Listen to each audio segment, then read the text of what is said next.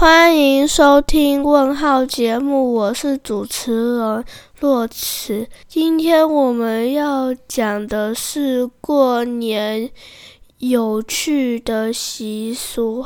相传年兽怕红色，所以大家贴大红纸在门上，就能驱赶年兽上门。